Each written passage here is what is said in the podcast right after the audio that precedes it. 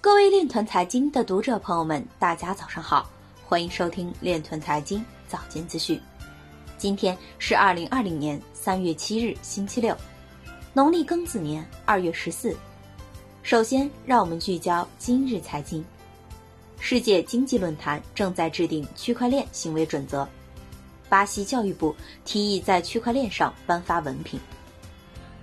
全国农业农村应对新冠肺炎疫情数据服务平台要强化区块链等的应用。国内银行布局的区块链项目集中在基础平台建设和供应链金融。足球运动员罗纳尔迪尼奥高桥因牵连加密货币诈骗案被捕。耐克、梅西百货等正寻求用区块链技术解决假冒问题。经济参考报表示。依托区块链等技术，为制造业数字化转型创造开放共享的良好环境。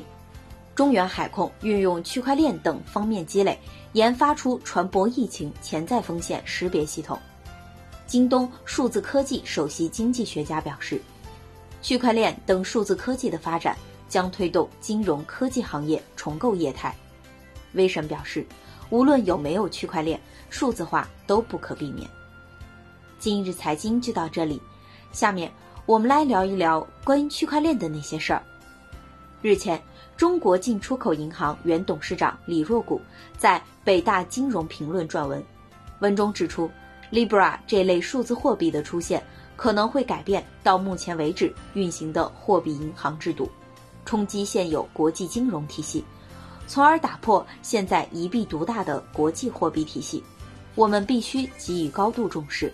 不能放弃在新体系构成中的发言权与参与权，同时，我们要思考目前打破该体系的正负面影响，提出一些问题。在一个以民族国家为主的世界上，抛开 IMF 等这类被认可的国际金融机构，由一个私人机构发行一种超国界、超主权的货币的可行性有多大？如果有这种可能性，我们应该做哪些基础性的工作来促进？多提出问题，多思考问题，对我对我国的发展会更加有利。